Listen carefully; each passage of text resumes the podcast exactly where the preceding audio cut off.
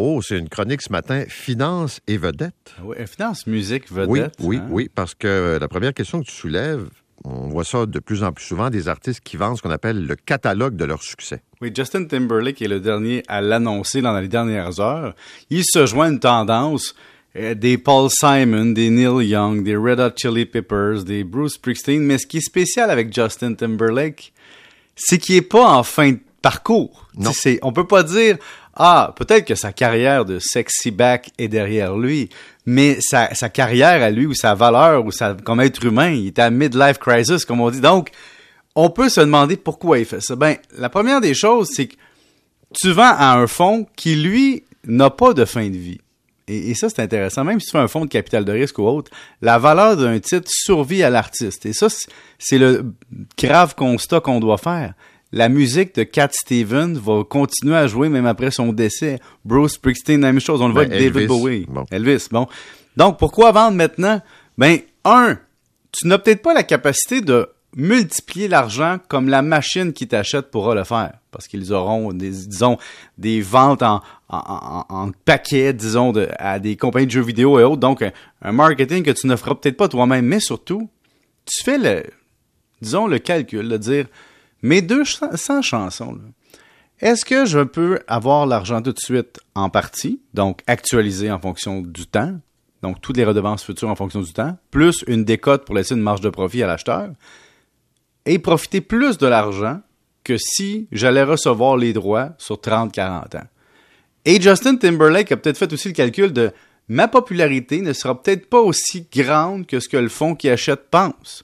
Et donc, il fait un calcul de se dire, j'ai 40 quelques années, je suis dans l'apogée de ma vie, euh, pourquoi ne pas cacher tout de suite 100 millions de dollars US et laisser du rendement aux investisseurs, mais moi, vivre de ça. Puis en plus, ça lui permet de diversifier.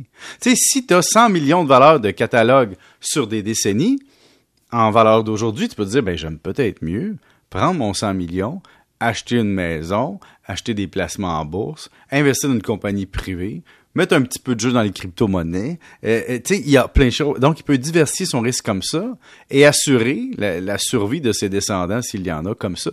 Mais le plus intelligent que j'ai trouvé de l'histoire, c'était quand même David Bowie. Pourquoi? Moi, j'ai reviens tout le temps à cet exemple-là parce qu'il me fascine. Tu sais, les banques canadiennes, elles, elles vous vendent des prêts hypothécaires, puis après ça, elles les, elles les, tu sais, elles les contractent avec vous, là, puis là, après ça, elles mettent ça dans un morceau, puis elles revendent ça en paquet, puis re- reprêtent l'argent par la suite. On appelle ça de la titrisation. Mais David Bowie avait fait ça.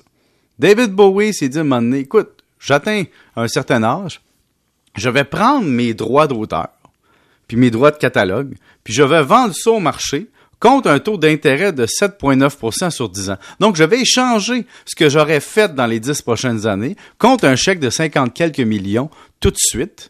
Et les investisseurs vont avoir un rendement sur ma musique en ayant acheté des obligations David Bowie. Tu c'était une manigance, pas une manigance, je veux dire, une structure financière très, très audacieuse et inventive pour l'époque. Et ça fonctionnait. Et donc, ça, je trouve ça intéressant de voir les artistes qui disent, nous autres, là, on va arrêter de vous dire qu'on est juste des chanteurs puis qu'on vous chante la pomme, là. on est des machines à imprimer du cash, à transformer du cash et à encaisser. Et, et la valeur, puis là, je vais être philosophique. La valeur dans une vie de l'argent, elle diminue avec l'âge. Les gens choquent quand je dis ça, mais avoir 10 millions à 80, ça veut pas dire la même chose qu'avoir 10 millions à 20 ans. Un change ta vie, l'autre t'amortit. Et donc, personnellement, si tu me dis, est-ce que tu préférerais avoir l'argent des 30 prochaines années tout de suite actualisé pour pouvoir faire des choix de vie? Ben, la réponse, c'est oui. Et c'est ça que les artistes font. Puis il y en a d'autres qui, disons, qui ne font peut-être pas confiance à leurs descendants pour prendre des décisions, puis ils veulent prendre la décision à leur place.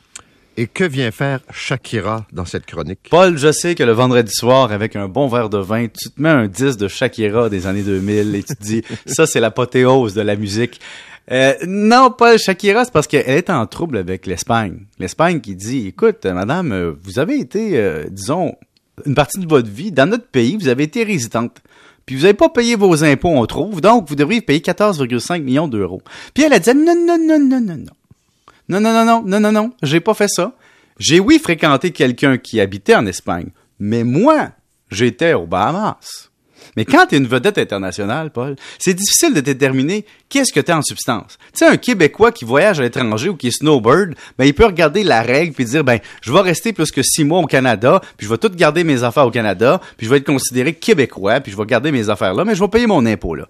Mais une vedette internationale, qui est sur différents plateaux, qui fait le tour du monde, tu sais, qui, fait une tournée à la Céline Dion, là, puis qui a un chum dans un pays, puis que sa maison est dans un autre pays, essaye de te battre avec ça, toi, pour dire, t'es résident de quel pays, finalement?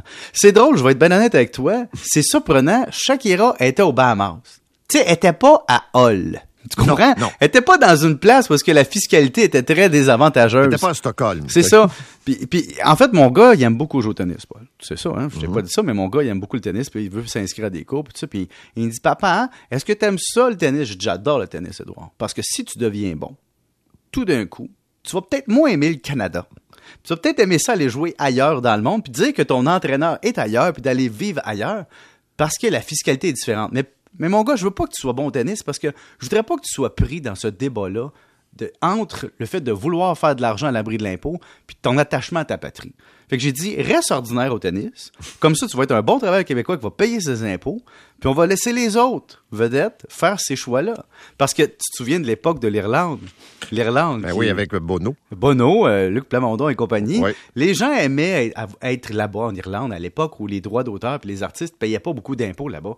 Presque pas, en fait. Et, et c'est drôle, l'attachement à l'Irlande, qui était viscéral dans ce temps-là, est tombé avec le changement de règlement sur la fiscalité.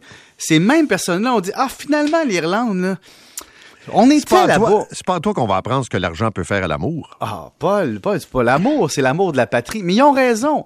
Tu sais, ça se peut que tu sois attaché au Québec, puis qu'un moment donné, tu sois plus attaché à Monaco, les Bahamas, parce qu'il fait soleil, parce qu'il fait beau, Voilà. parce qu'il y a la Formule 1. En tout cas, Madame, euh, Madame se battra avec le fils pour déterminer si elle est oui ou non résidente de l'Espagne à l'époque où elle est poursuivie. Merci, monsieur. Bonne fin de semaine.